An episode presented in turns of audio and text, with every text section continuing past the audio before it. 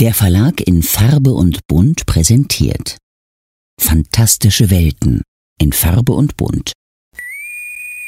Planet Trek FM ist ein Podcast von planettrek.de. Die ganze Welt von Star Trek und darüber hinaus.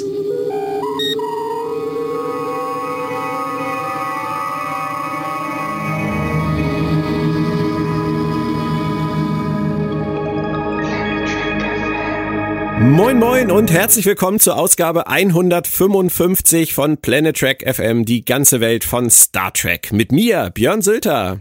Und mir, Claudia Kern. Ja, hallo Claudia. Hi Björn.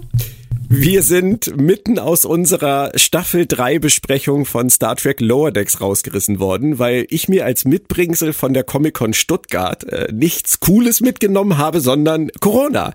Und äh, leider auch auf eine Weise, dass ich erstmal außer Gefecht war. Von daher müssen wir jetzt äh, unseren schönen Plan, den wir hatten, ein wenig anpassen und mal wieder improvisieren.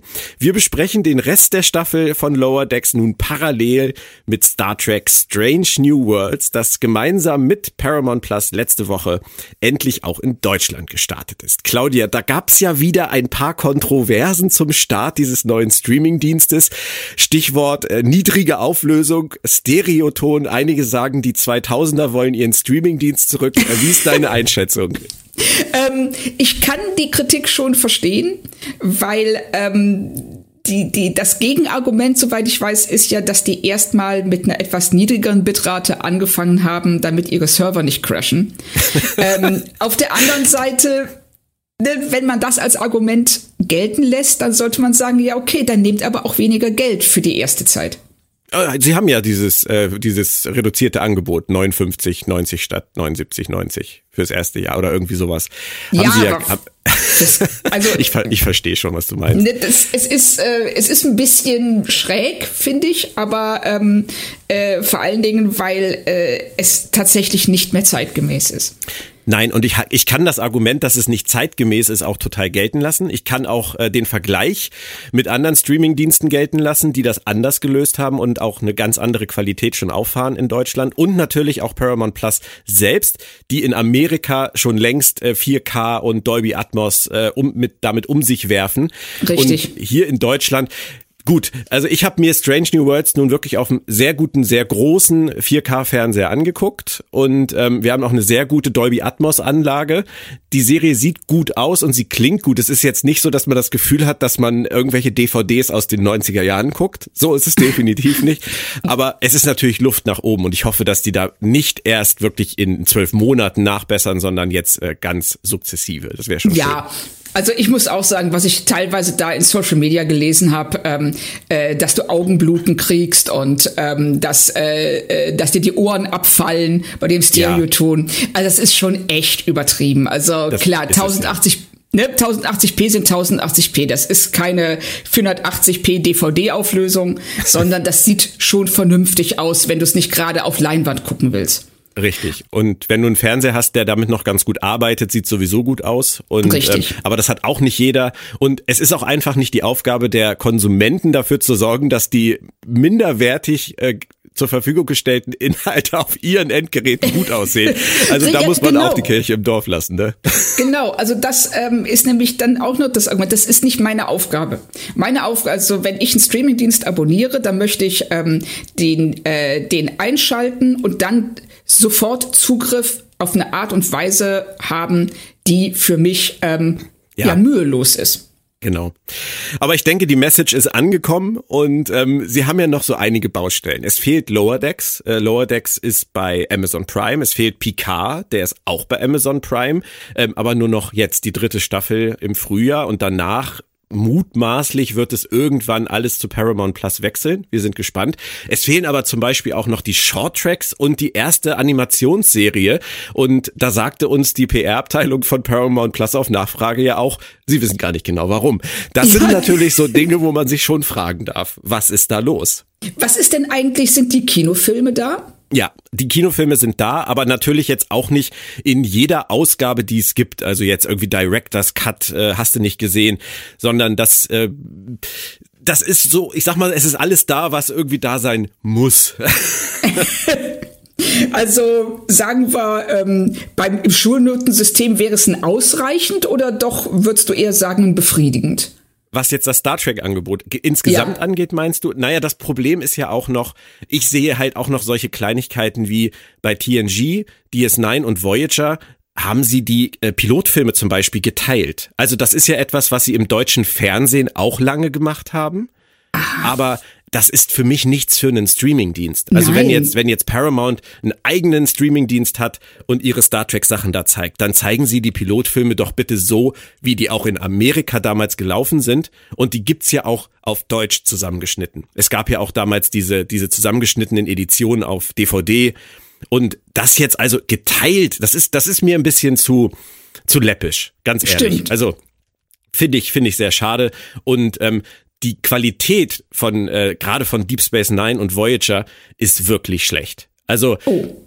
das ist, ich würde fast sagen, das sieht bei Netflix besser aus. Ähm, das ist natürlich ungünstig und ähm, auch wieder nicht gut für Paramount Plus.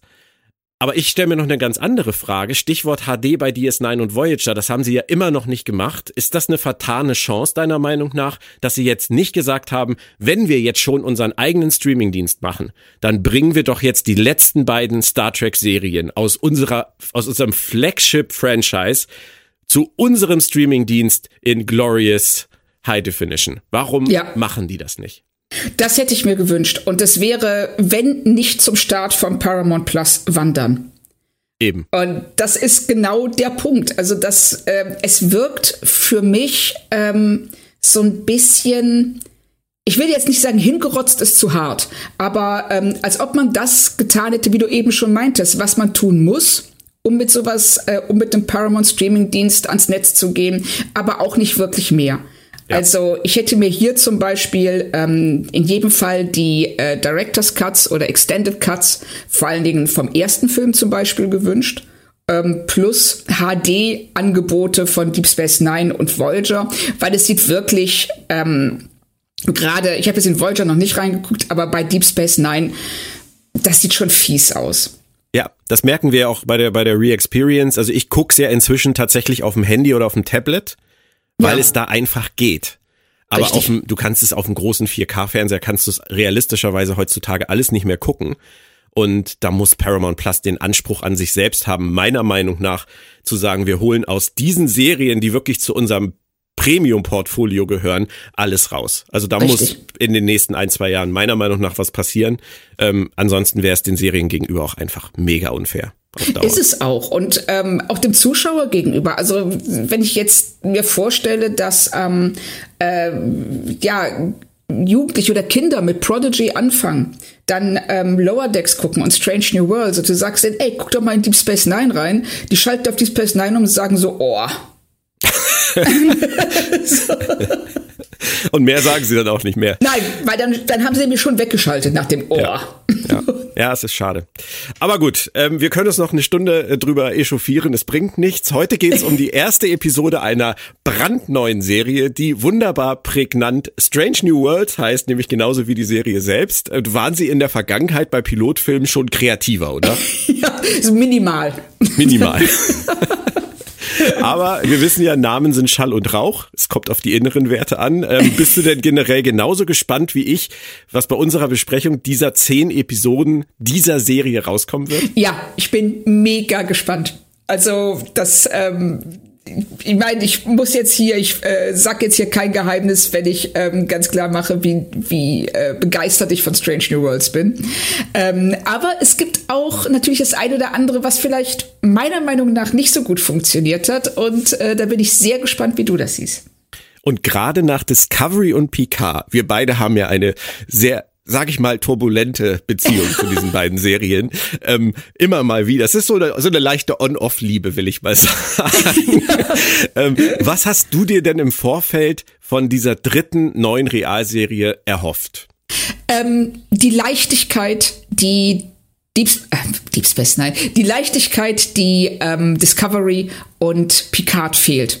Ja. Also ich habe bei beiden Serien manchmal den Eindruck, dass die an der Last ihres der, der, der Verantwortung, die ähm, sie spüren, so ein bisschen fast zusammenbrechen. Also, dass sie mehr, dass sie unbedingt mehr erreichen wollen, als sie eigentlich müssen. Und ich hoffe einfach, dass Strange New Worlds ebenso wie Lower Decks, da sie nicht ganz so präsent ist. Im, ähm, also auch nicht die Flaggschiff-Serie in dem Sinne war, äh, ist die ähm, Discovery ist. Dass sie das nutzen können, um einfach Geschichten zu erzählen. Ja. Und vor allen Dingen Anthologiegeschichten. Mhm. Eine Sache, die mich noch ein bisschen umgetrieben hat, äh, war schon wieder ein Prequel. Ich bin ja kein ausgemachter Fan von Prequels. Ähm, ich gehe gerne auch mal nach vorne. Ich habe auch gerne mal was ganz Neues. Und gerade bei Star Trek, äh, Enterprise, okay, Discovery, hm. ähm, jetzt wieder, wieder diese Zeit, wieder die Prä-Kirk-Zeit. Ist das ein Problem für dich gewesen? Vorher? Äh, ja, schon. Also ich habe mir auch überlegt, warum machen sie das? Wäre es nicht geschickter, wenn sie uns einfach einen Blick in die Zukunft werfen lassen? Auf der anderen Seite haben sie sich ja da schon irgendwie so ein bisschen selbst in den Fuß geschossen, ne? Mit ähm, der dritten, mit der äh, doch dritten und vierten Staffel Discovery. Dass sie äh, uns eben zeigen, so, hey, die Zukunft geht nicht so gut aus, wie ihr alle vielleicht mhm. denkt.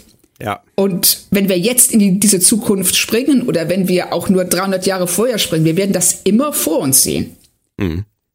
Das stimmt. Das, das ist natürlich, da ist Discovery die einzige Serie, die wirklich mutig ganz nach vorne gesprungen ist, während der komplette Rest des neuen Star Trek in ich will mal nicht sagen Nostalgie verharrt, aber doch in gewisser Weise ist das so. Es, auf jeden Fall. Auch Prodigy. Alles, äh, alles greift auf das, was wir kennen, zurück, außer Discovery ab Staffel 3.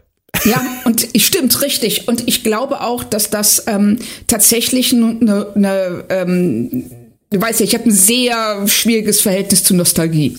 Ja. Und ähm, hier sehe ich einfach, dass sie merken, dass keine Serie diesen auf, die, diese Aufbruchstimmung, diesen Entdeckergeist so gut eingefangen hat, tatsächlich wie Classic. Und deshalb gehen sie in diese Zeit zurück, weil sie uns einen Zeitgeist präsentieren wollen, der eben nicht so dystopisch negativ besetzt ist wie unser gegenwärtiger, ja. sondern sie möchten uns zeigen, so hey, ne, das ist, wir können tolle Sachen erreichen, wir können super Sachen machen und ihr habt jetzt die Möglichkeit, uns auf dieser Reise zu begleiten. Und da haben sie sich lange drumrum gewunden, das mal wieder zu machen. Und da kann ich nur äh, eine deiner absoluten Lieblingsvorspann-Sequenzen zitieren. It's been a long road getting from there to here. Sie haben, nein, sie nein. haben finally dann doch beschlossen, zu den alten Star Trek-Werten zurückzukehren. Und äh, ich bin auch sehr gespannt, wie uns das beiden im Gespräch gefallen wird. Und vielen Dank für den Ohrwurm. Bitte. Ähm, eine abschließende Frage noch, bevor es losgeht. Äh, ist das bei dir auch noch so wie bei mir, dass eine neue Star Trek-Serie, die startet, trotz des Overkills heutzutage im Streaming und was es alles gibt, nicht nur in Star Trek, aber auch in Star Trek, immer noch was Besonderes für dich ist? Ja, klar. Also das ja. ist einfach dieser erste Moment, wenn du äh, auch noch nicht so richtig weißt, was auf dich zukommt und du siehst den Vorspann, du siehst hier die Aufblende und du denkst dir ja so, also ich hatte dann schon jedes Mal so ein Kribbeln im Bauch. Ich auch. Hast du so eine, so eine Erinnerung an, an eine Star Trek-Serie, die gestartet ist, die für dich eine ganz besondere Geschichte damals im Vorfeld war oder als sie startete? Oder ist das alles relativ ähnlich bei dir? Nee, also ich würde sagen, ich war wahnsinnig gespannt auf Deep Space Nine. Mhm.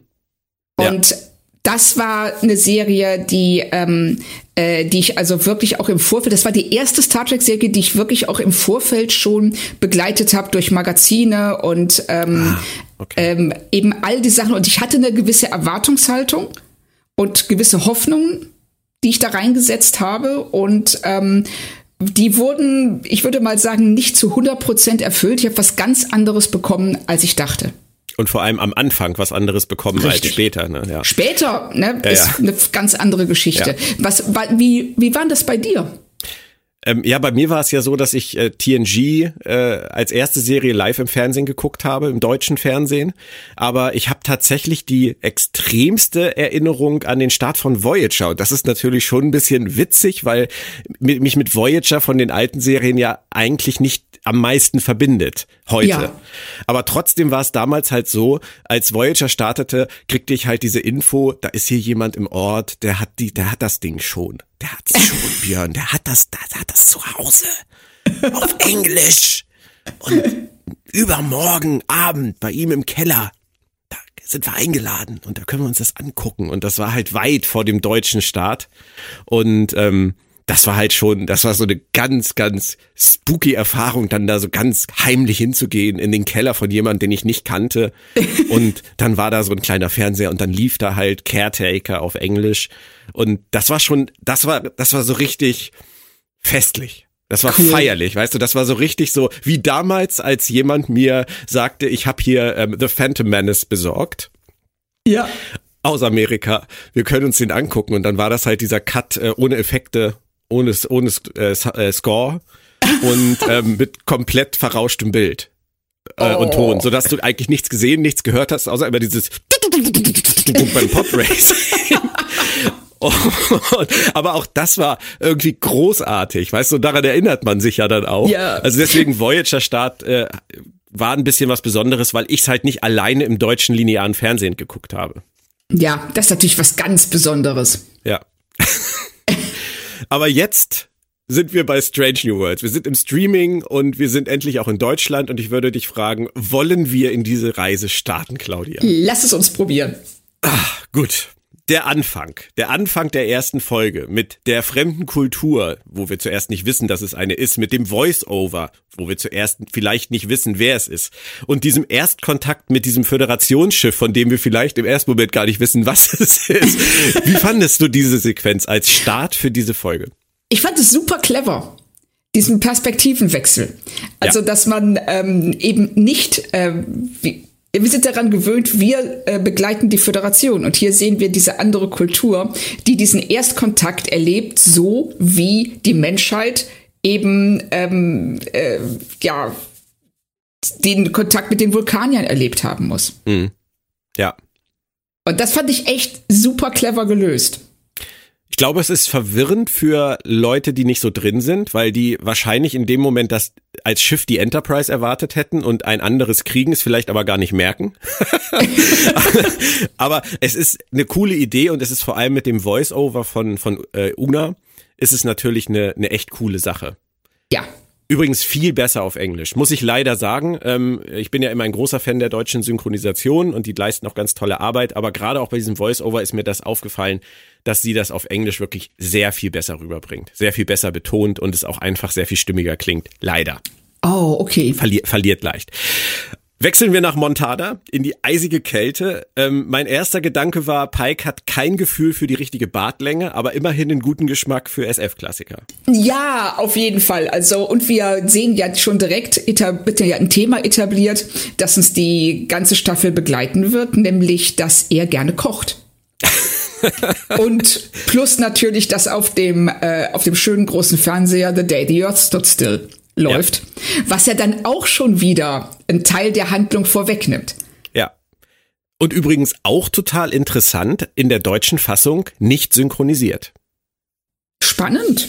Entweder Rechte nicht an der deutschen ich, Synchronisation ja. oder Audiospuren nicht in ausreichender Qualität, um es in Stereo zu streamen. Eat this Paramount Plus. Tut mir leid. Nein, aber ähm, also, es wird einen Grund haben, aber es wirkt natürlich schräg. Du guckst diesen Anfang der Folge, dann wechselt es nach Montana und dann kommt, äh, kommt erst der Ton, bevor wir sehen, was es ist und die Leute reden Englisch. War, war ein bisschen merkwürdig. Ja, absolut. Aber Pike guckt halt auch gern auf Englisch. Offensichtlich. Ja, das äh, kann ich ja auch verstehen. Das geht, geht mir ja nicht anders. Und, ähm, aber ich fand es, aber ich finde es schön, dass, ähm, äh, wie du gerade sagst, und er hat kein Gefühl für die richtige Bartlänge und das auch generell in Film und Fernsehen, wenn der Hauptdarsteller mit Bart auftritt, das immer heißt, er hat sich gehen lassen. Ja, ja, er genau. ist, ne, er ist nicht da, wo er sein sollte und er vernachlässigt irgendwie seine Pflicht. Abgerockt. ja, genau. Es fehlte eigentlich nur noch der Bourbon zu den Eiern. Richtig, und äh, die Jogginghose. Die Jogginghose. Aber er scheint ja nicht ganz abgerockt zu sein, weil seine Freundin macht ja jetzt keinen ganz schlechten Eindruck. Ähm, aber sie machen auch damit natürlich klar, etwas, was hier noch nicht thematisiert wird, aber später, ähm, seine Erlebnisse aus Discovery Staffel 2 rund um seine Vision, die hat er noch nicht verarbeitet. Genau. Also das äh, ist ja was, was du sofort mitbekommst. Ähm, da ist irgendwas, den belastet irgendetwas. Wir wissen nicht genau, was es ist. Also seine Freundin versucht ja auch zu ihm durchzudringen und sagt, was ist los? Und er redet sich damit raus, dass das geheim ist. Ja, ja, ja, genau. Das macht er sehr gut. Ich meine, du hast es gesagt, der Bart ist ein bisschen offensichtlich, aber er geht auch nicht an seinen Kommunikator, der vor sich hin äh, zirpt und seine Freundin weiß irgendwie auch Bescheid. Ich finde es gut, dass er nach der Sache eine Pause brauchte, dass er sich die auch nimmt das finde ich rein dramaturgisch aus der Discovery-Entwicklung ähm, heraus stimmig. Würdest du mir da beipflichten? Absolut, ja. Aber es ist natürlich auch eine Schwelle für Neuzuschauer, die diese Serie jetzt vielleicht ganz frisch gucken wollen. Und ich habe wahnsinnig viele bei Social Media gesehen, die gefragt haben, kann ich das einfach gucken oder muss ich dafür irgendwas wissen? Weil das ist ja bei Star Trek immer ein Problem, dass die ja. Leute Angst haben, dass sie 800 Folgen vorher gucken müssen. Und ich finde die die Entscheidung, das so in den Mittelpunkt zu stellen, diese Discovery-Entwicklung schon, ich finde es ein bisschen gewagt. Zumindest ein bisschen gewagt. Also, ich weiß nicht, ob ich da mitgehe, weil ähm, wir haben wie wir ja gerade erarbeitet haben, ist ja ähm, der Bart, diese ganze äh, Umgebung, in der er sich befindet, das, das ist ein Klischee. Das haben wir schon hundertmal gesehen. Und wir wissen, okay, irgendwas lastet auf diesem Mann was ihn aus der Bahn geworfen hat. Und wir können, glaube ich, ähm, da wir ja im Verlauf der Folge das dann sehr schnell präsentiert bekommen, um was es eigentlich geht, ähm, glaube ich, dass man hier im Gegenteil vielleicht sogar eher eine Erwartungshaltung weckt von Zuschauern, die eben wissen wollen, was ist denn da los? Was ist denn mit dem? Mag sein. Ich hätte es vielleicht nicht in der Pilotfolge thematisiert. Aber das ist, das ist nur mein Gefühl. Weißt du, das ist so wie in den 90ern bei DS9 mit dieser Einblendungstafel. Ähm, bei Sternzeit so und so wurde Captain Picard von den Borg bei Wolf 359 gefangen genommen und verändert. So, das ist halt, oder auch bei Voyager, das fängt mit Chakotay an, in diesem, in diesem Marquis-Shuttle. Und auch da wird vorher diese Tafel eingeblendet mit, die Marquis sind ein bla bla bla bla bla. Ja. Und das, aber sie brauchten auch für diese beiden Pilotfilme, brauchten sie Erklärungen aus den Vorgängerserien, um sie zu starten. Ja, aber das war beides sehr unglücklich. Also finde ich auch, finde ich auch. Ist aber sie machen es hier auch wieder. Ja, aber doch nicht. Also sie ohne Tafel. ja, genau. Sie lassen die Tafel weg und sie brauchen ähm, bei Austin Powers äh, äh, hieß der Typ immer so schön Mr. Exposition. Ja. der dann auftritt und die Handlung erklärt. Und ähm, das machen sie hier alles nicht. Und ich finde tatsächlich, dass sie ähm, seine, sein Problem, also der, das, was auf ihm lastet, sehr organisch einbauen in den Pilotfilm. Und okay. eben dann auch später die Sequenzen zwischen ihm, Laal und äh, Spock. Ja. Okay, lassen wir so stehen. Ich fand den Satz von, von Benjamin Stöwe äh, dazu sehr hübsch, dass er sagte, er, wund er, er fragt sich, ob sich wohl Leute wundern, warum Captain Pike in seinem Display, in seiner Konsole Netflix guckt. das fand ich sehr schön. Aber das ist ja natürlich auch die Möglichkeit, wirklich zu sagen, was ist denn da passiert? Ja, richtig. Und ähm, da ist, es, es geht meines Erachtens nach schnell genug, dass ja. du ähm, nicht frustriert wirst, weil er ja in der nächsten Szene dann schon mit dem Pferd durch den Schnee reitet und ähm, äh, wir in die Handlung reinspringen. Das ist auch ein sehr guter Übergang, dass du da jetzt hinfindest. Das freut mich. Äh, ich als Pferdefreund kann mich für seinen Winterritt natürlich total begeistern. Vor allem, weil ich Anson Mount ja auch in Hell on Wheels auf Pferden sehr gut fand und auch mit langen Haaren übrigens und Bart. Also das war so eine kleine Hell on Wheels Anleihe. Übrigens, falls du es nicht geguckt hast, äh, mit Colin Meaney. Ähm, ja, eine ganz, ganz Hell, on, Hell on Wheels ist super. Okay. Übrigens, da fand ich Anson Mount nie so gut wie jetzt in äh, Strange New Worlds. Also ich fand ihn da schon, mir hat er da schon sehr gut gefallen. Aber ich mag auch dieses ganze Western-Ambiente. Also ich stehe auf Western generell. Ja, ich, ich, auch. Aber ich fand ihn da, da hatte er wirklich nur einen Gesichtsausdruck. Ja, stimmt. Und der war so ein bisschen, ähm, Also wenn sie jetzt gemein sagen wollte, sie hätten gerne Timothy Oliphant gehabt, den gab's nicht und da haben sie Anson Mount genommen. Genau, aber ich finde ihn jetzt, jetzt hat er halt eine ganz andere Bandbreite. Das ja. wollte ich damit eigentlich nur sagen. Aber das Absolut. gibt natürlich auch die Rolle her. Was sagst du zu den Windrädern? Äh, ich war überrascht. Ähm, ich weiß nicht genau, warum die Windräder da stehen. Weil, so wie ich es verstehe, äh, gibt es in der Zukunft ja ähm, äh, einen nicht, eine komplett unbeschränkte Menge an Energie, mhm. die wir in alles und saubere Energie, die man bei allem verwenden kann, weshalb da jetzt ein Windrad steht. Also ich erkläre mir das so ein bisschen so, dass das ähm, eine denkmalgeschützte Hütte ist und dass das Windrad im Denkmalschutz mit eingetragen ist und deshalb kannst du es nicht entfernen. Die, die 30 Windräder meinst du? Aber, die 30 äh, Windräder, genau, richtig. Ja. Das ist so. Es, es, es, es, es gab ein bisschen Kritik dran. Ich, mich hat's nicht gestört, aber mich hat's auch ein bisschen gewundert. ja, gestört hat's mich auch nicht, aber ähm, ich war auch etwas überrascht darüber. Ja. Und immer wenn man so als Lonesome Cowboy unterwegs ist, äh, das weiß ich natürlich auch, dann taucht ein Shuttle auf aus dem Nichts, ganz klar. Was ich mag, ist, dass sie hier nach Kirk und Picard einen weiteren pferdeaffinen Captain haben. Und vor allem, was ich total mochte, war, wie er mit seinem Tier umgeht. Also dieses, dieses Kuscheln mit seinem Pferd, während der Admiral mit ihm redet, das mochte ich total gerne, wie Anson Mount das gespielt hat. Ja, ich fand es auch, also das, ähm, weil es ihn auch, ähm, es ist so, es nicht nur, dass es zeigt, dass er äh, mit Pferden umgehen kann und dass er sein Pferd sehr mag, sondern auch, ähm, wie zerrissen er zwischen diesen beiden Welten ist. Du hast diese hochtechnisierte ja. Raumschiff Star Trek Welt und auf der anderen Seite eben dieses ganz einfache, naturverbundene, was er da in Montana zurücklassen soll und dass er damit hadert. Und das macht er hier in diesem Dialog allein durch diesen Moment, wenn er mhm. halt äh, Pferde kuscheln.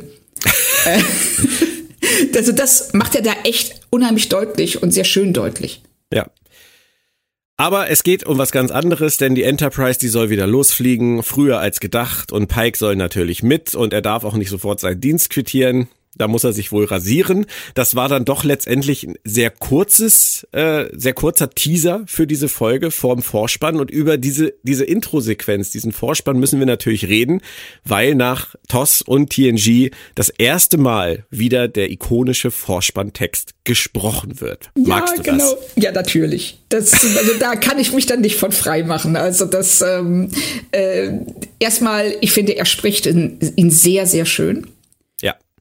Und ähm, es ist was, das ist so, ja, es ist halt so wie nach Hause kommen. Mhm. Auf jeden Fall. Nach langer Zeit. Ja. Und Oder doch lieber, it's been a long road. Ah, nicht schon wieder. Ich hatte es gerade verdrängt. Ja. nein, nein, das ist, das ist schon schön. Und auch hier muss ich sagen, es ist auf Deutsch auch gut gelungen. Aber es ist auch hier auf Englisch besser. Ähm, Anson Mount hat in Berlin erzählt auf dem Lounge-Event, dass er sehr, sehr viel Arbeit da reingesteckt hat in dieses Sprechen dieses Vorspanntextes. Und ähm, das hat er ja damals äh, tatsächlich auch während Corona in seinem Home-Studio im Keller gemacht. Hatte da also alle Zeit der Welt, das ganz alleine für sich aufzunehmen. Und übrigens, äh, Sebastian Lorenz erzählte nach dem Lounge-Event, äh, dass Anson Mount gesagt hat, dass er das wahrscheinlich aufgenommen hat, als William Shatner gerade im All war. Ist das abgefahren? Ist abgefahren. Auf jeden Fall. Aber ähm, lustig fand ich, dass Anson Mount gesagt hat, ähm, dass er nach der Ansicht der deutschen Folge jetzt hier in Berlin ähm, findet, dass er eine gute Synchronstimme hat. Cool. Während er findet, dass Ethan Peck kein Glück hatte. Fand ich, fand ich interessant. Ich finde Ethan Peck auch gut, gut synchronisiert, aber es ist spannend, wie die Amerikaner das immer selber empfinden. Ja, es ist ja auch weird. Stell dir mal vor, du siehst dich selber und du hast eine andere Stimme. Ja, du könntest mich mal synchronisieren. Das fände ich mal sehr interessant. Das, ich glaube, das wäre lustig. Ja.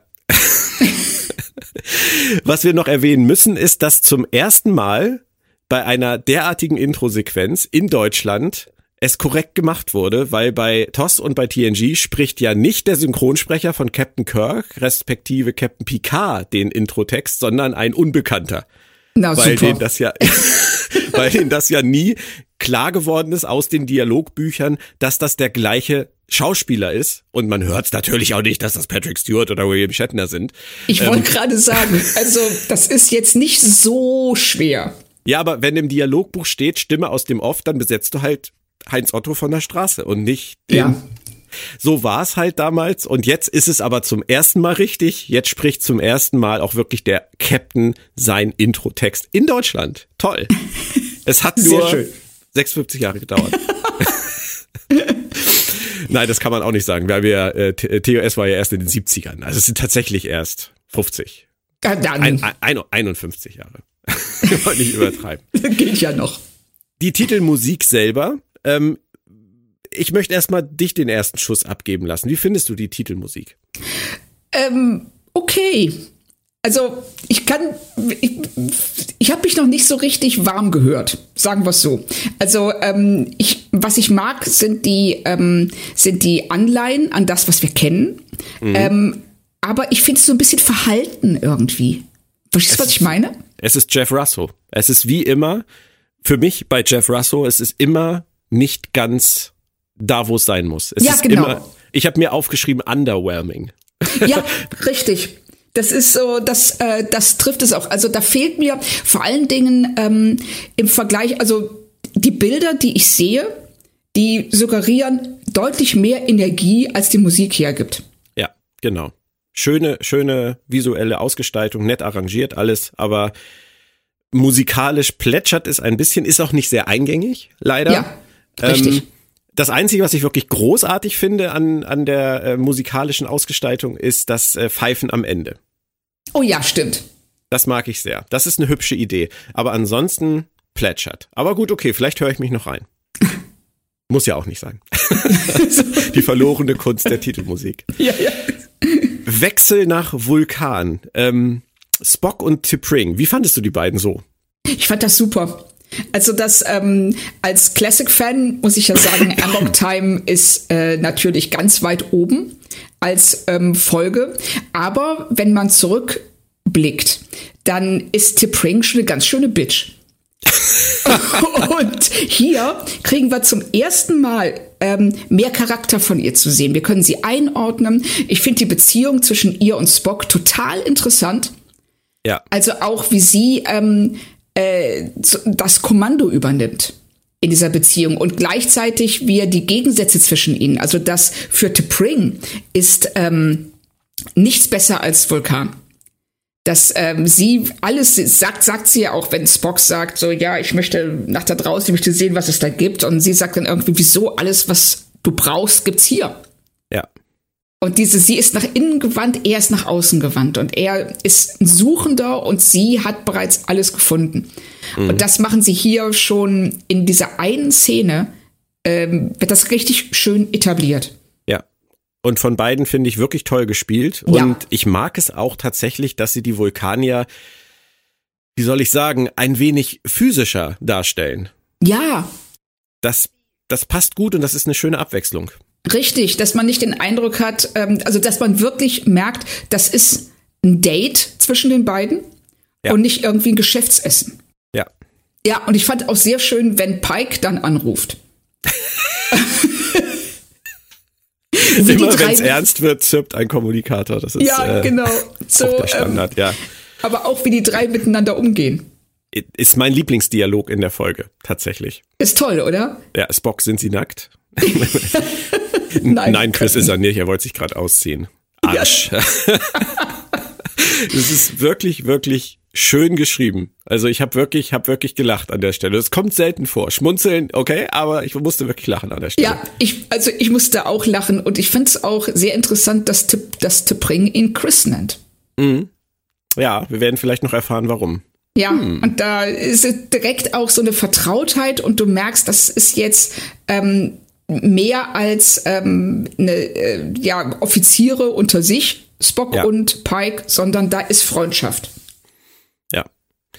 Was mir auch noch gefallen hat, war ähm, der Einsatz dieser VR-Wall.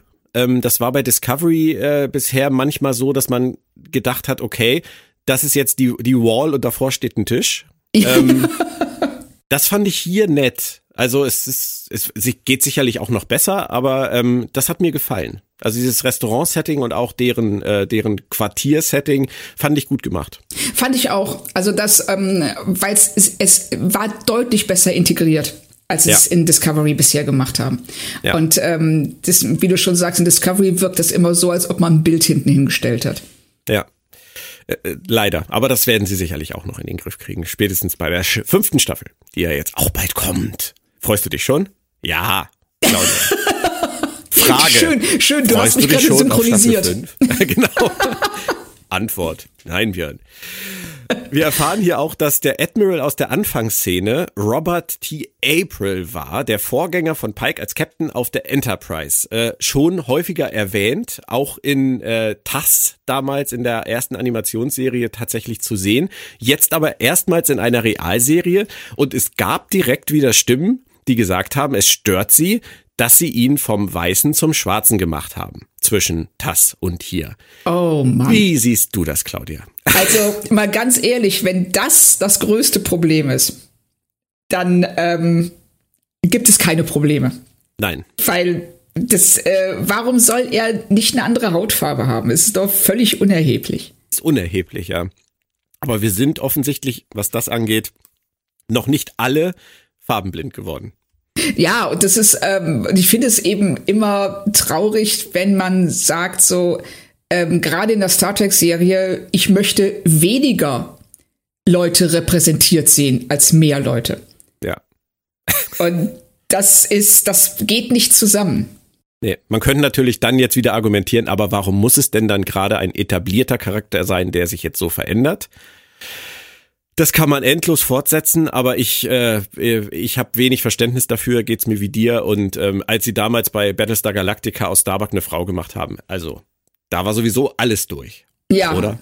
Und das ist also, da, da, also der, der, der Entsetzensschrei, der durchs Internet gelte, das ähm, war schon faszinierend. Vor allen Dingen ähm, können wir mal sagen, wie toll die Starbuck gespielt hat. Ja, klar. Die, die Serie ist insgesamt toll. Ja, die Serie Und ist super. Jeder, jeder Kniff, den Ron Moore da mit seinem Team vorgenommen hat, hat gesessen, meiner Meinung nach.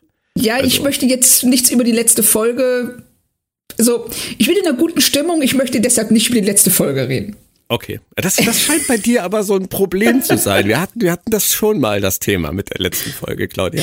in anderen ich, Serien. ich kann mich erinnern, dass wir äh, vor kurzem noch mal über Lost gesprochen haben Ja. und da äh, auch durchaus anderer Meinung sind, was das Ende angeht. Aber, aber das soll heute nicht das Thema sein. ich wollte gerade sagen, wir sind bei Strange New Worlds. Genau. Und lass uns noch ganz kurz über Tippring reden. Findest du es schlimm, dass wir das Ende dieser ja doch echt hübschen Romanze, die wir hier präsentiert kriegen, dank Amok Time aus der Originalserie schon kennen? Nee, gar nicht, weil ähm, das im Gegenteil für mich, also wenn man es weiß und man muss äh, davon ausgehen, dass viele Zuschauer das nicht wissen. Ähm, aber wenn man es weiß, dann hat man einen gewissen, ja, einen Wissensvorsprung und fragt sich, wie passiert das? Wie werden die an diesen Punkt kommen? Ja, wobei sich das ja hier schon andeutet, ne? Da hast du ja gesagt, sie sind aus unterschiedlichen Welten. Sie ist äh, vulkangewandt, er ist ins All gewandt. Er sieht es als unproblematisch an, äh, einfach wegzufliegen und einfach mal ein paar Monate unterwegs zu sein. Sie sieht das vielleicht ein bisschen anders. Ja, und, richtig. Ähm, entscheidet sich dann nachher spontan um. Aber das ist ein anderes Thema. Ähm, mich hat der ganze Anfang von diesem Piloten noch ein bisschen an Star Trek von 2009 erinnert, so vom Aufbau her. So Ja. eine Szene vorweg, dann Kirk als Kind in seinem Leben, dann Spock als Kind in seiner Welt. Hier machen sie das Gleiche mit den Erwachsenen. Pike und Spock. Das stimmt, das stimmt. Es ist mir gar nicht aufgefallen. Du hast aber absolut recht. Diese, die äh, zeigen uns die Leute erst in ihrem, ich sag mal, nat natürlichen Habitat, bevor sie ähm, dann alle zusammen ähm, aufs Schiff bringen. Ja, ist ja auch nicht schlimm. Es ist ja auch ein dramaturgischer Kniff, der jetzt auch nicht neu ist. Richtig. War er schon 2009 nicht. Hm. Aber gut, äh, weiter im Text. War dir das Shuttle Stamets an der Stelle zu viel? Ähm, ja, also vielleicht ein bisschen. Vielleicht, aber auch nicht viel. Dir? Nee, ich kann damit leben. Ich kann da auch drüber hinweghören. Ich finde nur, sie müssen generell ein bisschen aufpassen mit ihrem Name-Dropping. Also ja, die USS Archer. die USS Archer und, und Stamets. Wobei ich mich bei Stamets auch noch frage, es ist ja alles classified, ne, was mit der Discovery passiert ist. Und ähm, auch das mit dem Sporenantrieb ja übrigens. Ähm, ob das jetzt so sinnvoll ist, dass Stamets wirklich, na, oder dass ein Shuttle nach Stamets benannt wird, ähm, wenn alles, was er an Errungenschaften, die uns bekannt sind, äh, hingelegt hat, eigentlich classified ist. Warum? Da könnten sich auch Leute fragen, wieso heißt das Shuttle eigentlich Stamets? Was hat er eigentlich jemals geleistet, außer ähm, auf der Discovery zu sterben? Ähm, ja. Aber wie gesagt, also ich finde, weniger ist mehr. Aber ja, das finde ich sowieso immer. Aber ich stelle mir gerade vor, vielleicht ist das so eine Art von Signature Edition, dass sie äh, einfach äh, eine, eine ganze Baureihe von Shuttles nach toten Offizieren benennen. Ja, das kann er. also vielleicht ein bisschen, vielleicht ein bisschen makaber. Aber ja, genau. Sie haben so viele Shuttles, da müssen sie auch die unwichtigen Offiz verstorbenen Offiziere. Genau. Ich fand auch den Seitenblick von von Pike irgendwie so interessant, als sie als als irgendjemand Shuttle Stamets sagt, ich weiß nicht, ob es über Funk war, ich glaube, ähm, oder sie die Pilotin das sagt und er dann so hochguckt nach dem Motto, äh, was? Ja, stimmt. aber vielleicht ist das Shuttle ja auch nicht nach Paul Stamets benannt, also nach Paul Stamets schon, aber nicht nach unserem Discovery Paul Stamets, sondern nach dem Real Paul Stamets. Oh, das wäre natürlich eine interessante. Ich meine, es wäre es wäre noch weiter weg. Ja. Vielleicht gibt es dann irgendwie so eine Art von. Vielleicht ähm, haben wir dann das, das Fliegenpilz-Shuttle, das, ja. ähm, das ähm, Steinpilz-Shuttle und das Stamets-Shuttle. Ja, die gehören alle zur gleichen Reihe. Genau. Äh, ist wir erfahren, Genau, wir erfahren dann, dass ein Lieutenant Kirk angefordert wurde und er später ankommt. Hattest du da beim ersten Gucken böse Befürchtungen, dass sie irgendeinen Quatsch machen würden mit äh, James T. Kirk oder war dir klar, dass das nicht James T. Kirk sein würde? Es war mir tatsächlich nicht klar. Ich hatte ähm, gehofft, dass er es nicht ist. Und ja. war dann wirklich auch, äh, weiß nicht, wie es dir ging, aber ich war in jedem Fall erleichtert, dass er es nicht ist. Fällt aber auch in den Bereich, ähm, Dinge tun, die vielleicht nicht zwingend sein müssen. Ob, ja, also. Ich habe nichts dagegen, aber es ist so, ich, ich will das nur mal in den Raum stellen. Richtig, also da ähm, weiß ich auch noch, ich weiß jetzt immer noch nicht, wo sie damit eigentlich hinwollen. Mhm. Da komme ich nachher noch zu, tatsächlich. Ähm, und im Lift gibt's dann noch ein Name-Dropping ohne Dropping. Also Burnham wird zumindest angesprochen als Schwester von Spock, ohne ihren Namen zu nennen. Ich sag mal, es ist ein bisschen zwanghaft. Total. Also das hatte ich mir tatsächlich auch aufgeschrieben, weil ähm, äh, es ist ähm, ja schade um deine Schwester. Ja, total, echt. Hm, schade. Türen zu. Ja. Ist, und dann ist es abgehakt. Ja. Also auf der einen Seite, sie müssen es irgendwie ansprechen. Auf der anderen Seite haben sie keinen Bock, es anzusprechen. Ich finde, der Satz war wirklich der war wirklich unnötig. Ja, das ist, aber sie mussten es ansprechen, weil die Leute, die Discovery gucken, die hätten sich sonst gefragt, wie kann das sein, dass das mit keinem Wort erwähnt wird. Ja, okay, hast du auch wieder recht. Ja, also das ist schwierig, aber man merkt, sie haben sich sehr schwer getan damit und sie waren froh, dass sie es in zwei Sätzen abhandeln konnten und äh, dann mit der Handlung weitermachen. Ja. Ähm, wie fandest du dann auf der Brücke? Also fangen wir anders an. Ich muss anders anfangen. Die Brücke. Sie sieht anders aus als in Discovery. Ja. Sie haben sie ein bisschen verändert. Aber es ist die Classic-Brücke und sie ist neu gedacht. Was war da dein erster Eindruck? Ich finde sie total schön. Also ich finde, dass die, dass die Brücke ähm, genau an den richtigen Stellen modernisiert und verändert wurde und ähm, sie haben das beibehalten, was sie eigentlich ausmacht. Ja, finde ich auch. Ganz, ganz cool. toll. Ja. ja. Ge geht mir tatsächlich so. Und mir ist auch wirklich wieder aufgefallen, wie viel besser, denn das muss man halt auch mal festhalten. Sie haben im Prinzip diese Serie als Kinofilmreihe ja schon 2009 gestartet. Sie haben mit den Reboot-Filmen das gleiche gemacht, nur nicht mit Pike als Captain, sondern mit Kirk und haben da aber eine Enterprise damals äh, inszeniert. Also J.J. Abrams hat eine Enterprise inszeniert, die ich viel weniger glauben konnte als die jetzt. Ja, richtig. Die äh, Abrams Enterprise, die hat einfach wahnsinnig viel Bling.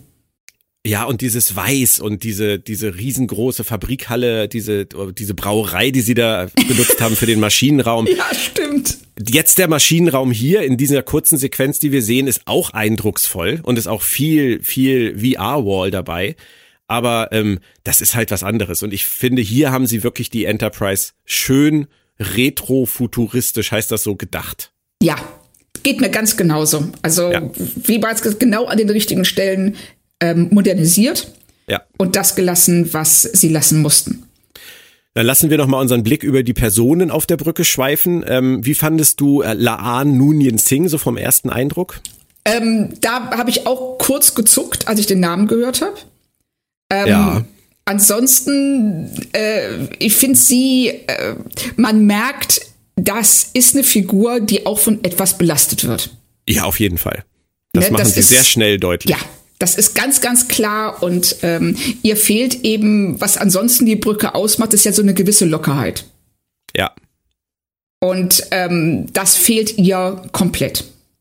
Dafür haben wir dann ähm, Ortegas, die noch nicht viel zu tun kriegt hier am Anfang, aber die mit ihrer hochgezogenen Augenbraue schon die Richtung zeigt und Uhura so ein bisschen als Sonnenschein der Brücke. Ja, doch so Uhura so der Welpe der Brücke. Ist jetzt auch interessant, finde ich, mit Uhura, mit dieser Vorgeschichte. Also wir haben Pike, wir haben Uhura, ähm, wir haben später dann ja auch noch Chapel und ähm, ich, ich und Lieutenant Kirk und Spock äh, da, und T'Pring. also sind da, da sind so einige Sachen, mit denen sie jonglieren. Ich bin da sehr gespannt tatsächlich drauf. Ja, ich auch. Ich merke, ich höre bei dir raus so ein bisschen Zweifel.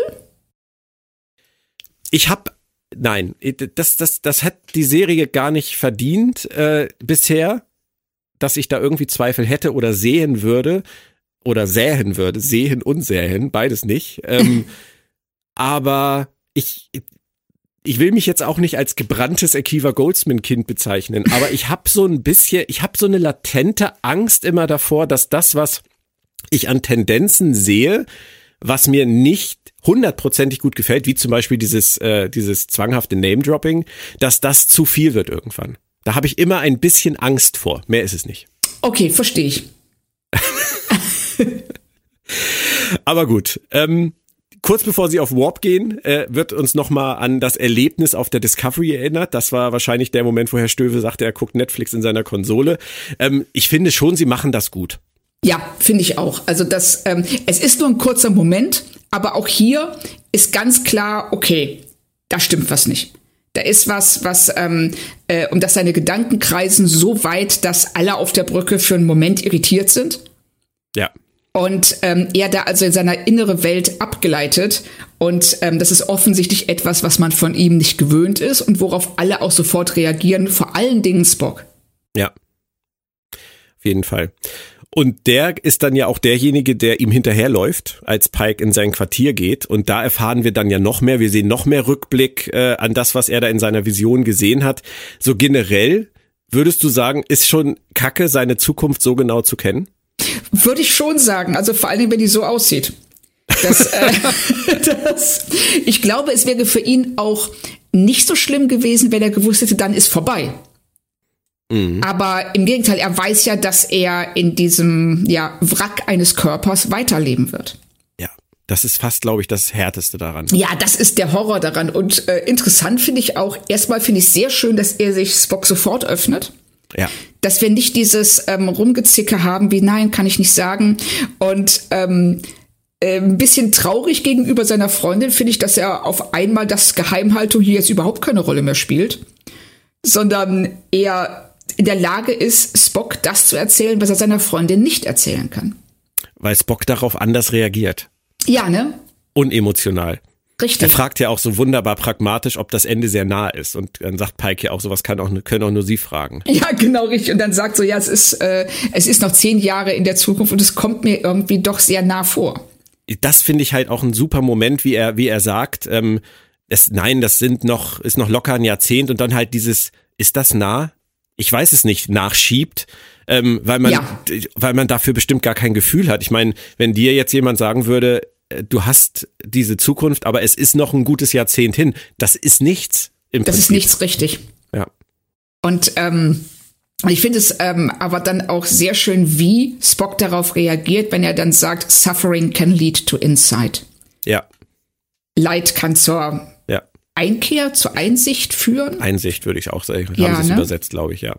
Und ja. ähm, und dann eben auch ähm, deutlich wird so, weil das hat natürlich wirft das Pike völlig aus der Bahn und er hinterfragt sich, er hinterfragt alles, was er tut, was er ist. Aber hier wird dann, Spock macht ja da ganz deutlich, er ist der Captain. Mhm. Und das ist seine Essenz, ist es, der Captain zu sein. Ja, und ich finde an dieser ganzen Geschichte sowieso auch, das wird ja später auch noch thematisiert, ähm, ein wenig schräg, dass mit dieser Vorbestimmtheit. Das ist so Final Destination mäßig. Aber selbst bei Final Destination ist es ja so, also wer die Filmreihe nicht kennt, es ist eine Filmreihe. Und ähm, da war es ja immer so, dass wenn die dann gemerkt haben, dass der Tod versucht, sie umzubringen, dann hat er das immer wieder versucht. Aber die haben es dann auch geschafft, dem ein Schnippchen zu schlagen, indem sie vorgedacht haben. Ja. Und warum sollte es bei Pike anders sein? Genauso fragt er sich ja, ähm, wie er sich jetzt in Zukunft verhandeln wird. Wird er vorsichtiger sein oder wird er unvorsichtiger sein? Aber er, die viel naheliegendere Frage ist doch, wenn er sich jetzt einen Phaser nimmt, den auf sich richtet und abdrückt, ist er jetzt tot. Dann ist diese Zukunft, die er in der Vision gesehen hat, auch nicht mehr möglich. Das heißt, es ist eigentlich in beide Richtungen alles möglich. Ich weiß es nicht. Also es kommt darauf an, wie du ähm, äh, Zeit und Schicksal definierst. Weil, ähm, wenn, äh, wie du sagst, ja, äh, wenn er jetzt den Phaser auf sich selbst richtet und abdrückt, wenn die Zeit vorbestimmt ist, wird er dazu nicht in der Lage sein. Ist, äh, der wird sich ja nicht umbringen jetzt, weil er weiß, dass ähm, in zehn Jahren sein Leben endet. Nein, aber wenn er jetzt so ein Harakiri-Captain wird, der, der jetzt äh, wirklich in jeder Situation die, die Sicherheit seiner Crew und des Schiffs riskiert, dann wird vielleicht seine Karriere anders verlaufen bis zu diesem Punkt. Ja, richtig. Aber das ist, ähm, da es in seiner Persönlichkeit nicht drin ist. Das ist ja das, was Spock ähm, ihm klar macht. Er ist immer noch die Person, die er vorher war. Halt zusätzlich behaftet mit diesem Wissen. Aber es wird ihn nicht verändern, weil er in sich dieser Captain ist. Und der bleibt er auch. Wenn er der bleibt, ist sein Schicksal wahrscheinlich vorgezeichnet. Ja, aber auf der anderen Seite, und das, ähm, das ist ja auch ein Themenkomplex, mit dem Sie sich in den nächsten Folgen noch ähm, sehr stark beschäftigen werden. Ja, ist vielleicht jetzt auch zu früh. Ja, also hier haben wir jetzt erstmal für uns als Zuschauer, die das noch nicht wussten, etabliert, okay, in zehn Jahren wird er einen ganz schrecklichen Unfall haben, der ähm, sein Leben faktisch beendet, ja. aber ähm, eben ihn zwingt, das ähm, auf ja, menschenunwürdige Weise weiterzuleben, wie auch immer man das sagen will. Das, ähm, das können wir beide für uns bestimmt sagen, dass wir das für uns so empfinden würden. Richtig, ja. ja. Und er sieht es, denke ich, ähnlich. Das ja, auf jeden Fall. Also deshalb, ähm, er ringt ja auch extrem damit. Ja. Und ähm, ja, das, äh, aber das wird in jedem Fall noch was sein, mit dem wir uns beschäftigen werden. Und wir haben jetzt sehr viel über den ganzen äh, Aufgalopp, äh, um mal wieder bei der Pferdethematik zu bleiben, gesprochen. Aber eigentlich gibt's ja auch noch eine Mission der Woche, nämlich die erste Mission der Woche dieser Serie. Ähm, Nummer eins retten, Una retten. Und ähm, ich mag die ganze Brückenszene, die sich da so entspinnt. Also zwischen der Crew, so diese, dieser lockere Umgang miteinander. Auch zum Beispiel dieser Moment, wo ähm, äh, Spock sagt, äh, das ist das und das ist so und so, allerdings, und dann sagt Pike, ich bin nicht in der Stimmung für allerdings. Das ist, das ist eine Art von Humor, den ich in Star Trek schon immer mochte und der kommt hier für mich sehr gut raus. Ja, ich finde auch, dass ähm, äh, wir sofort verstehen, was für ein Captain Pike ist.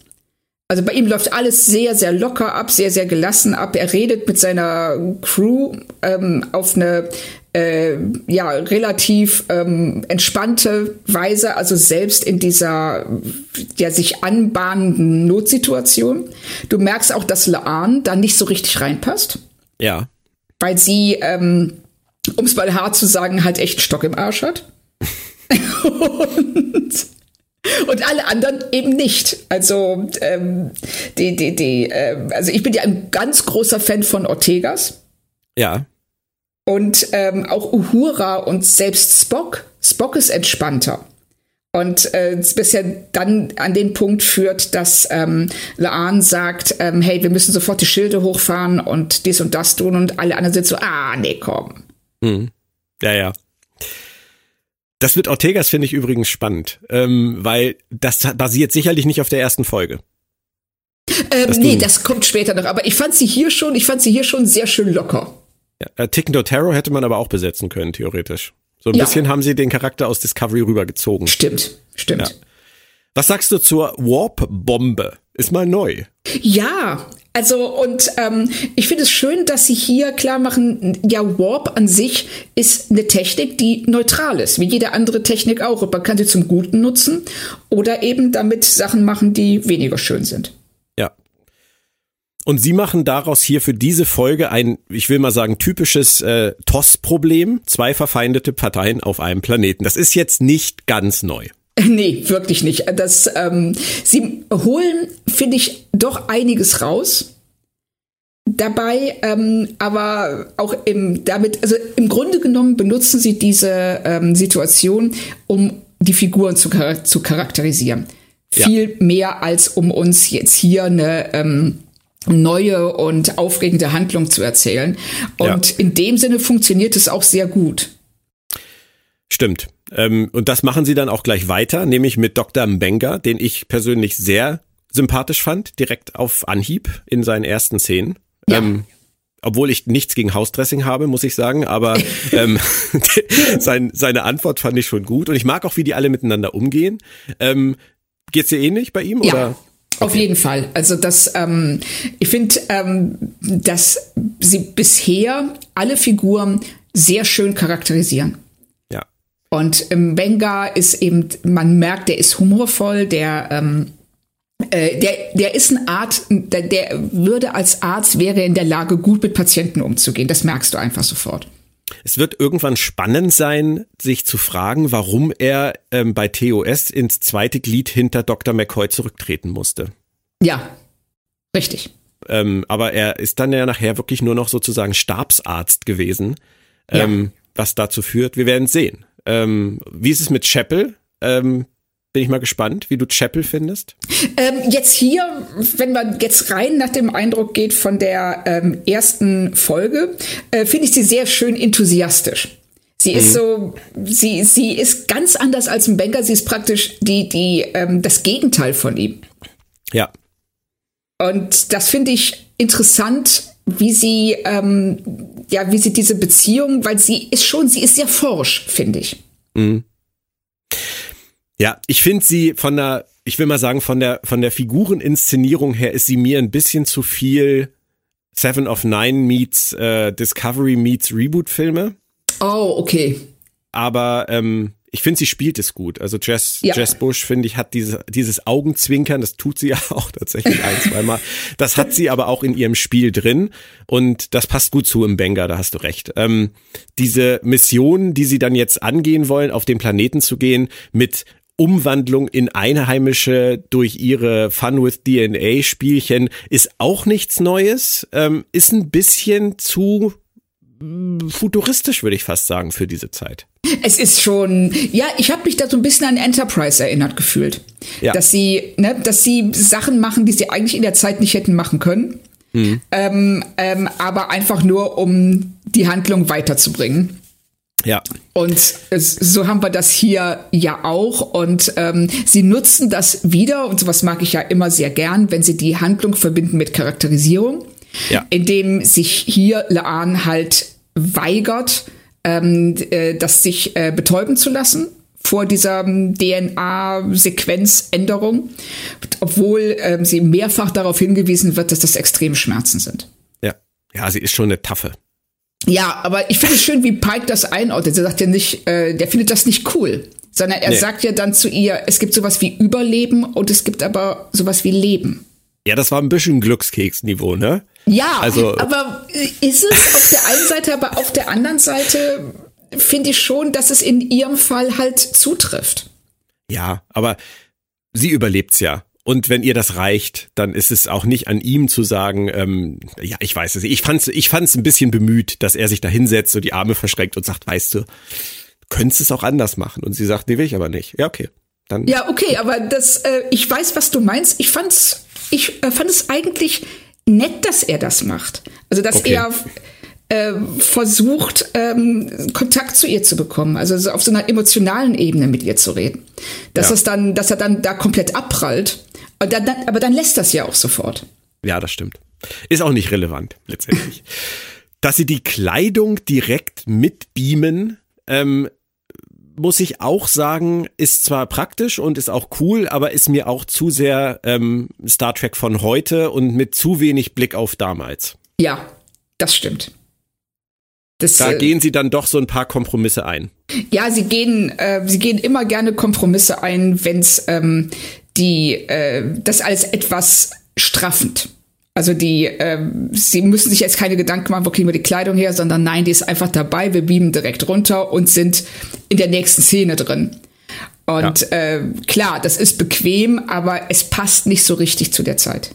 Nee. Spock ohne Hose fand ich super. Also was auch immer du aus dieser, dieser Aussage jetzt machen möchtest. Ähm, ich fand die Szene super. Und ähm, La An macht den kompetentesten Eindruck, finde ich, bei dieser ganzen, bei diesem ganzen Außenteam. Sie hat eine extrem schnelle Auffassungsgabe, die anderen eher nicht. Sie hat gute Ideen, die anderen eher nicht. Sie ist sehr aktiv, die anderen sind sehr passiv. Ja. Finde ich interessant. Ich, äh, das, äh, das fand ich auch. Und ähm, dass sie sofort da unten eigentlich das Kommando übernimmt und sieht, hier, wir müssen jetzt das machen und dies machen und jetzt schwingt mal die Hufe und kommt mal mit. Und äh, alle anderen trotten so ein bisschen hinter ihr her. Ähm, das fand ich auch sehr interessant. Ja. Was ich bisschen schade fand, war das Klischee, dass äh, auf dem Schiff die beiden Sicherheitsleute, die sie dahin gebeamt haben, natürlich nach dem Sedieren direkt wieder aufwachen. Ja. Das ist auch so ein, das ist so extrem formelhaft, will ich mal sagen. Richtig. Also das, das war auch, muss ich sagen, mein, die Sequenz der Folge, die mir am wenigsten gefallen hat. Ja, auch diese, diese Joggingrunde von Chapel und ähm, ja, und äh, dann auch, ja, das ist wie auf Planet so und so, wir müssen jetzt das und das machen und alle wissen, was gemeint ist, nur du als Zuschauer letzten Endes nicht. Mhm. Und ähm, das, da haben sie versucht, so eine Art von Kameradschaft und Vertrautheit der Besatzung untereinander aufzubauen, die aber, finde ich, nicht übertragen wird auf uns beim Zusehen. Nee. Und es muss, es muss einfach eine einfachere bessere, sinnvollere Möglichkeit geben, diesen Typen wieder einzufangen. Ja, richtig. Und wenn die da hinterherrennen und dann ist es Uhura, die aus welchen Gründen auch immer dann ähm, auf einmal halt dieses, diesen, diesen Sport kennt. Ja. Ne, und sich dann anfängt mit ihm über äh, äh irgendwelche Sportereignisse zu unterhalten.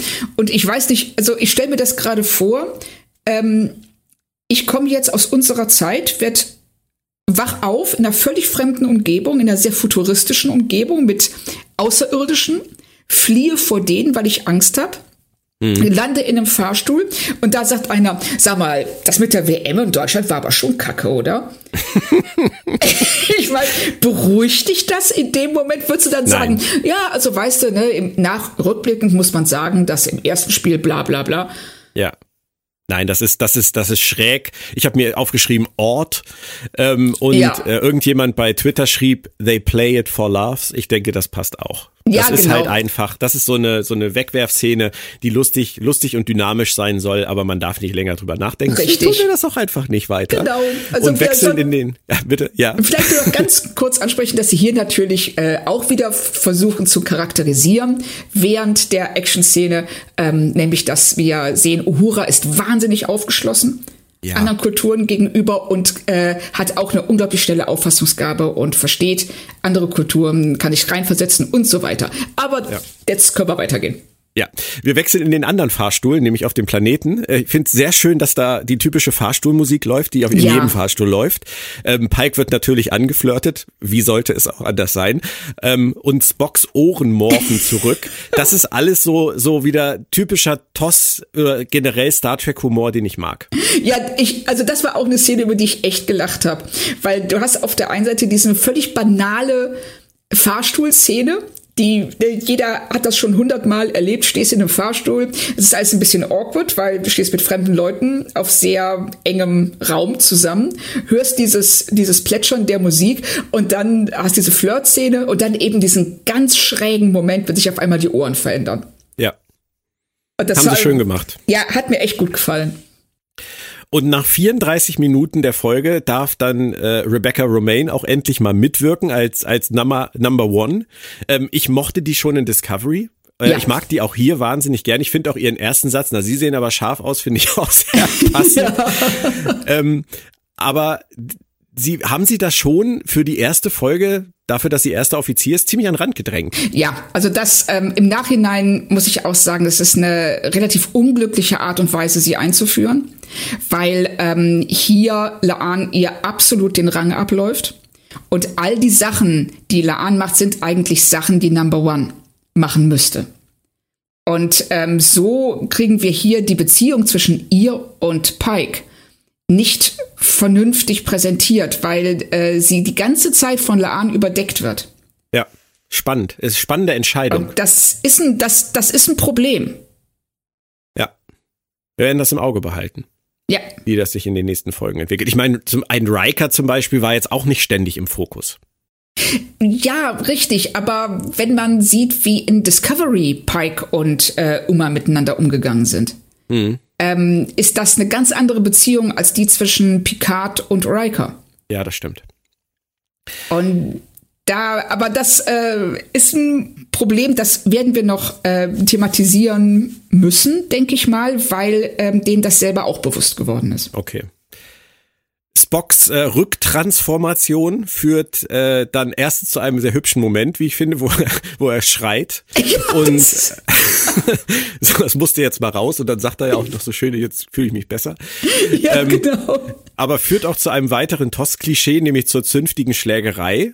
Ähm, ist okay, kann man machen. Ist jetzt ist, nicht ist, weltbewegend. Ja, also ähm, hat mich jetzt auch nicht gestört, vor allen Dingen, weil der Auftakt eben, äh, wenn er völlig ruhig sagt, äh, diese Schmerzen sind absolut unerträglich und dann diesen, ja. diesen Schrei rauslässt. Das ja. ist äh, ein großartiger Moment und das als Auftakt für die Schlägerei, da kann ich absolut mitleben. Und ich finde es dann auch spannend, was äh, Number One dann erzählt später, ähm, dass der Discovery-Zwischenfall letztlich zur verfrühten Entwicklung der Warp-Bombe hier auf diesem Planeten geführt hat. Ähm, ich mag das, wenn sowas dann am Ende Auswirkungen hat, die mich überraschen können. Ja, also das ähm, finde ich auch schön. Das ist, es ist deren Schuld letzten Endes. Ja. Auch wenn es unbeabsichtigt geschehen ist, aber sie haben damit ähm, eine, eine Situation auf dem Planeten geschaffen, die sonst nicht eingetreten wäre und die droht, diese Welt zu zerreißen. Ja. Und dann ist eben die Frage, wie gehst du damit um? Und ähm, da entscheidet Pike ja dann auch sehr schnell, dass er die Verantwortung dafür übernimmt. Mhm und ähm, hat dann eben den schönen Satz, Take me to your leader. Ja, und man, man merkt ja dann aber auch, dass das wieder diese typische Szene ist, äh, dieser bornierten Anführer auf Prä-Warp-Welten. Das haben wir auch schon x-mal gesehen. Da kommt irgendjemand, wie Picard zum Beispiel auch immer gerne und will ihnen die Weisheit der Föderation vermitteln. Und die sagen halt dann einfach nur, ne, nee. Ja. nur, nur, weil du mir das jetzt hier erzählst. Aber dann finde ich super, wie er seinen Ast zieht und wie er den großen Knüppel rausholt, was auch ein, ein wunderschönes Bild ist, das sie ja aufgebracht hat und er dann ja benutzt und die Enterprise äh, nach unten beordert, damit alle sie sehen können. Das ist echte Cowboy-Diplomatie. Ja, absolut. Und er greift natürlich auch wieder schön zurück zu der Tag, an dem die Erde stillstand. Ja. Ähm, wir schlagen die Brücke zum Anfang und, ähm, und er sagt eben ganz klar, okay, also offensichtlich, wenn es auf die nette Tour nicht funktioniert, dann sage ich euch jetzt einfach, ich habe hier den größten Knüppel und jetzt müsst ihr mir alle zuhören. Und das funktioniert dann ja auch erstmal, aber nicht so richtig, weil die fangen dann wieder an zu diskutieren, wie das immer so ist, ne? Politiker richtig. halt. Aber er hat's versucht. Und dann muss Laan einspringen mit einer kleinen Geschichte über ihre Eltern und über die Gorn. Äh, auch sehr spannend, ähm, was das, was sie da so von sich gibt. Und daraufhin geht Pike dann wieder runter und zeigt ihnen etwas aus der Erdgeschichte, was uns auch zu denken geben kann. Durchaus. Also er zeigt uns ja diesen, ähm, dieses, diesen, ähm, ja, diesen Krieg, diese ähm, Megakatastrophe. Und äh, ich finde es auch sehr schön, dass er nicht nur sagt, dass 30 Prozent der Weltbevölkerung dabei ums ja. Leben kamen, sondern auch 600.000 Spezies Tiere und Pflanzen. Ja, sehr schön. Na, das hat also mir nicht sehr, sehr schön. sehr schön. Sehr schön, dass er es erwähnt. Ja, genau, dass er eben zeigt, so, ja, diese Dinge, die wir tun, die betreffen nicht nur uns, sondern die betreffen eben auch ähm, Tiere und Pflanzen, die nicht das Geringste damit zu tun haben. Ja. Und äh, dann einfach Kollateralschäden sind und mhm. ähm, ähm, das äh, dann aber auch sagt, hey, das muss nicht so sein. Ihr habt jetzt noch die Chance umzukehren. Ja, das gilt für uns jetzt halt im Jahr 2022 leider auch. Ähm, ja. Wir müssen, wir müssen auch darauf aufpassen, dass es nicht dazu kommt, wie er es, finde ich, sehr eindrucksvoll an einer Stelle sagt, das war unser letzter Tag. Ja. Und ähm, ja, the day the earth stood still. Das ist halt einfach ähm, die Message, die er rüberbringt. Das ist pures Star Trek an dieser Richtig. Stelle. Und ich mag das sehr, auch wenn das natürlich nichts ist, was wir bisher noch nie gezeigt bekommen haben. Richtig, also das ähm, uns wird es immer wieder mal in Star Trek gezeigt, aber solange sie es auf so eine Art und Weise machen, ähm, habe ich da überhaupt kein Problem mit. Nee, geht mir und, genauso. Na, das ist einfach, äh, es ist eine Botschaft, die man, solange sie nicht wirklich mit dem Holzhammer reingeprengt, äh, reingeprallt, reingesprengt wird, äh, ähm, kann ich damit absolut leben und ähm, im Gegenteil, also ich finde es gerade jetzt in der Situation, in der wir uns befinden, äh, ist es eine aktuelle Botschaft und äh, eben auch eine, die sagt, es ist nicht zu spät. Ja. Greift auch ein bisschen auf The Inner Light aus Next Generation zurück, als er sagt, äh, wie wichtig es ist, jeden Moment zu leben. Ja. Mochte ich auch sehr gerne. Und dann muss ich aber jetzt fragen, wenn du eben schon den Holzhammer oder den großen Knüppel erwähnt hast, ähm, das ist alles sehr tracky-mäßig, was da jetzt kommt, aber das Mädchen, das die Enterprise in der Schule malt und sich ganz stolz wieder hinsetzt und der Lehrer ist auch ganz begeistert oder die Forscher, die sich die Enterprise angucken oder die Glaubensführer, die sie ausschneiden aus Papier und das geht dann über in die richtige Enterprise, die im Warp-Transfer ist. Ist das ein bisschen Holzhammer? Sagen wir mal so, ähm, ich habe schon subtilere Dinge gesehen. ich glaube dir das. Also es gewinnt jetzt nicht den Preis für die, das innovativste, subtilste Storytelling des Jahres. Ähm, es hat mich jetzt nicht so gestört, wie, also wenn ich da diese Szenen ohne Zusammenhang gesehen hätte, ähm, hätte ich auch ähm, den Blick abgewandt in Entsetzen. Aber so im Kontext, finde ich, funktioniert's. Ich mochte es auch tatsächlich. Ich, ich wollte es nur etwas ketzerisch fragen, aber ich mochte es auch. Aber es war schon, es war schon arg, ähm, es war schon arg eingeprügelt. Ja. Jetzt dann am Ende. Gerade so, weil es auch so schnell geht, weißt du? Das ist dann Richtig. so, ja, wir haben es jetzt hingekriegt und dann ist diese ganze Kultur auf einmal enterprisifiziert. Und ja. äh, alle sind begeistert und glücklich. Und das ist ja, das ist weniger ist mehr, ne? Ja, ja, absolut. Das Thema. Das so, ne, das, ähm, und hier sagen sie einfach, nee, wisst ihr was, mehr ist mehr. So. Genau. Ja, Roland Emmerich. ähm, dann erfahren wir noch, dass die erste Direktive jetzt zukünftig die oberste Direktive heißen wird. Äh, und Pike sagt, das wird sich nicht durchsetzen. Das ist so ein Witz wie äh, damals bei Titanic, ähm, als es um die Bilder von Van Gogh, glaube ich, ging. Und ja, irgendeiner ja. von den Passagieren sagte, wer soll das sein? Das wird, der aus dem wird nix. Kannst du mir glauben. Ja, es ist auch immer so ein ganz kleines bisschen an der Grenze, finde ich. Aber ja. passt, ist okay. Das sind halt die Insider-Gags letztendlich auch für uns. Ähm, ich fand letztendlich, dass dann mit Lieutenant Kirk, dass der dann in dieser Folge auch noch an Bord kommt, stimmig im, im Kontext äh, mit, wir schließen diesen Rahmen, aber auch ein bisschen viel für ja. die erste Folge. Ähm, aber wir erfahren wenigstens, es ist äh, Samuel, der Bruder. Ist das eine gute Idee für dich gewesen? Ich weiß es nicht. Also zu dem jetzt am Ende der ersten Folge stehe ich dem sehr neutral gegenüber weil ähm, ich einfach noch nicht weiß, wo sie damit hinwollen. Und ja. ähm, es ist jetzt schon klar, dass er ein ganz anderer, eine ganz andere Figur ist als Kirk. Er hat einen also, Schnurrbart. Ja, oh, schön. das sind ganz andere Menschen. Genau, ähm, das ist so. Was ich viel interessanter finde, aber als sein Schnurrbart ist, wir kennen auch sein Schicksal. Wir wissen, wie er stirbt Richtig. In, in TOS und ähm, das scheint ein Thema zu sein. Also dieses Schicksal kennen und das sozusagen begleiten mit dieser Serie. Richtig, also das äh, haben sie ja jetzt schon in ähm, drei verschiedenen Versionen. Mit Pike, mit äh, T'Pring und Spock und jetzt mit, ähm, mit Kirk. Ja. Und stimmt. das finde ich auch ähm, sehr interessant. Ich weiß jetzt nicht, ob sie es übertreiben. Hm. Das werden wir sehen. Ja, ich finde, hier, hier geht's noch, aber äh, ich, das sind Dinge, die behalte ich dann mal für mich so im Auge. Ja, richtig. Also das äh, ist was, lass es uns im Auge behalten. Und dann kommt noch die letzte Szene. Ähm, wir fliegen los und jemand fragt, Captain, wie ist unsere Mission? Und ähm, als ich das erste Mal auf Englisch geguckt habe, habe ich so diese übliche Reaktion gezeigt, die ich immer zeige, wenn mir Dinge zu dick aufgetragen sind. Dann kommt immer mein Hashtag weniger ist mehr. Ja. Das war bei den Reboot-Filmen auch immer so, wenn die am Ende immer zwanghaft auf das, auf dieses ikonische Star Trek-Mantra zurückgefallen sind. Mhm. Und ähm, hier ist es jetzt wieder so. Sie haben es jetzt nun schon im Vorspann und jetzt muss er es am Ende nochmal live auf der Brücke sagen. Wie gesagt, beim, mein erster Eindruck war zu viel. Als ich es jetzt nochmal geguckt habe, war meine Reaktion eine völlig andere, witzigerweise. Ich war begeistert, weil im Prinzip, was macht er, Claudia? Was, was macht Pike an dieser Stelle? Bin ich jetzt an der Tafel? Ja. Oh nein. Du bist jetzt an der Tafel. Was, also, was macht er mit seiner Antwort? Ja. Wer ist er? Wer ist Pike? Er ist, er, er ist wir. Ja. Ja. In diesem Moment.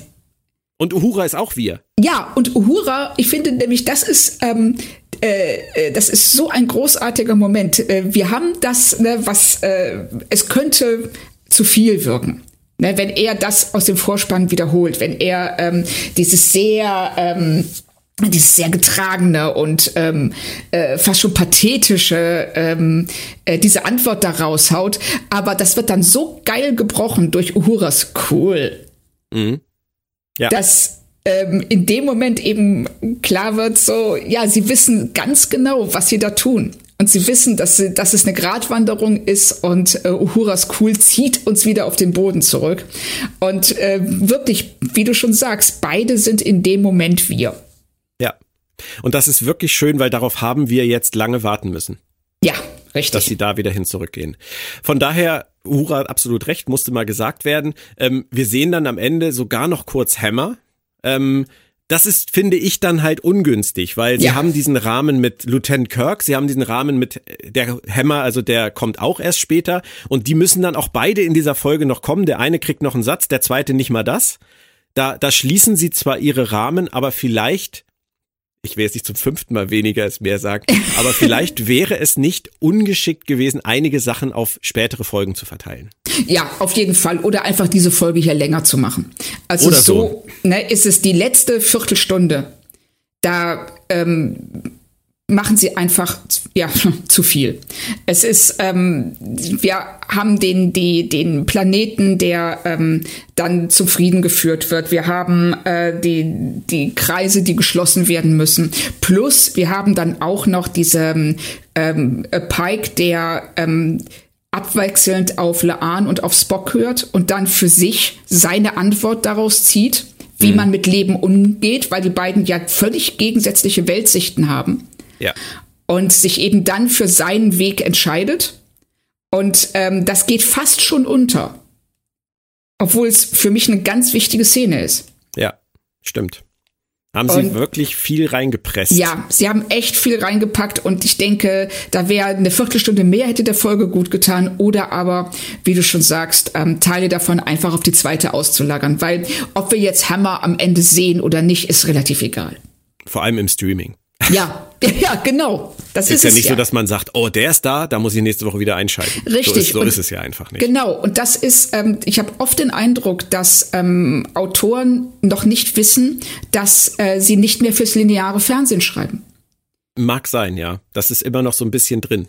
Ja, dass sie eben ähm, nicht mehr auf, ähm, oh, jetzt fiebern wir alle der nächsten Folge in einer Woche entgegen, sondern nee, wenn ich Lust habe, gucke ich die direkt als nächstes hinterher. Genau. Keine Mr. Worf Feuermomente mehr, die sechs Monate andauern. Ich würde sagen, wir sind bei unserem ersten Strange New Worlds Fazit angekommen. Frau Kern, Ihr Plädoyer bitte. Mein Plädoyer, Herr Sülter, lautet, ähm, es ist, äh, es ist ein, ich finde, ein toller Auftakt. Hier und da geraten Sie mal ab und zu ins Stolpern. Der, das Laan Pike ähm, verschweigt, dass sie Uma kennt, ergibt im Nachhinein überhaupt keinen Sinn. Und ähm, es gibt hier und da etwas seltsame Gewichtungen und sie packen im letzten Drittel viel zu viel rein. Trotzdem ist es eine Folge, die mir wahnsinnig viel Spaß gemacht hat. Also ich kann sagen, die 50 Minuten oder sowas sind verflogen. Mir gefällt die Besatzung. Ich bin ein ganz großer Fan von dem Umgang miteinander und Pikes Kommandostil. Deshalb ähm, tue ich mich auch nicht schwer zu sagen vier von fünf. Kann ich alles unterschreiben. Ähm, ich würde noch sagen, wirklich lässig gemacht, total unterhaltsam gemacht, aber trotzdem im, im Herzen eine Star Trek-Serie. Und das ist letztendlich für mich das Wichtigste. Das habe ich lange nicht gespürt bei Realserien. Das stimmt. Ähm, das ist im Prinzip schon fast Deep Space Nine gewesen, die letzte Realserie, die mich ähm, so gecatcht hat, wobei da muss man natürlich auch fairerweise sagen, die hat länger gebraucht. Die hat ja. mich nicht von der, obwohl ich Emissary wirklich einen tollen Pilotfilm finde. Aber es ist tatsächlich so und ähm, von daher, ich bin absolut bei deinen vier von fünf und freue mich auf die Zukunft. Ja, ganz genau. Und ähm, sie haben hier ein sehr schönes Fundament gelegt, auf das sich in jedem Fall aufbauen lässt. Das hat sehr viel Spaß gemacht, Claudia. Fand ich auch. Drüber reden. Ähm, wir hoffen natürlich, euch hat's auch gut unterhalten. Ihr habt Lust, den Rest der ersten Staffel von Star Trek Strange New Worlds mit uns gemeinsam zu erleben. Nächstes Mal heißt es Children of the Comet. Wir werden uns beeilen damit. Ähm, dazu Lower Decks Rest Staffel 3 irgendwie und irgendwann dann auch wieder Deep Space Nine. Ähm, wir geben unser Bestes. Äh, all das natürlich mit Claudia Kern und Björn Sölter. Schaut gerne bei www.planettrack.de rein. Eure Heimat für alle Track-Fragen. Ja, meine Stimme ist jetzt relativ am Ende. Ich weiß nicht, ob man es hört. Aber wir sind ja auch zum Glück durch heute. Danke, Claudia. Danke, Björn. Bleibt ihr alle gesund, äh, sage ich aus voller Überzeugung. Wir hören uns in Kürze wieder hier bei Planet Track FM. Bis dann. Tschö. Ciao.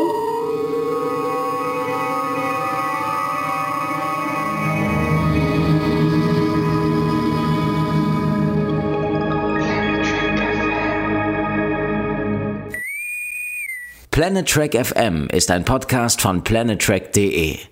Die ganze Welt von Star Trek und darüber hinaus.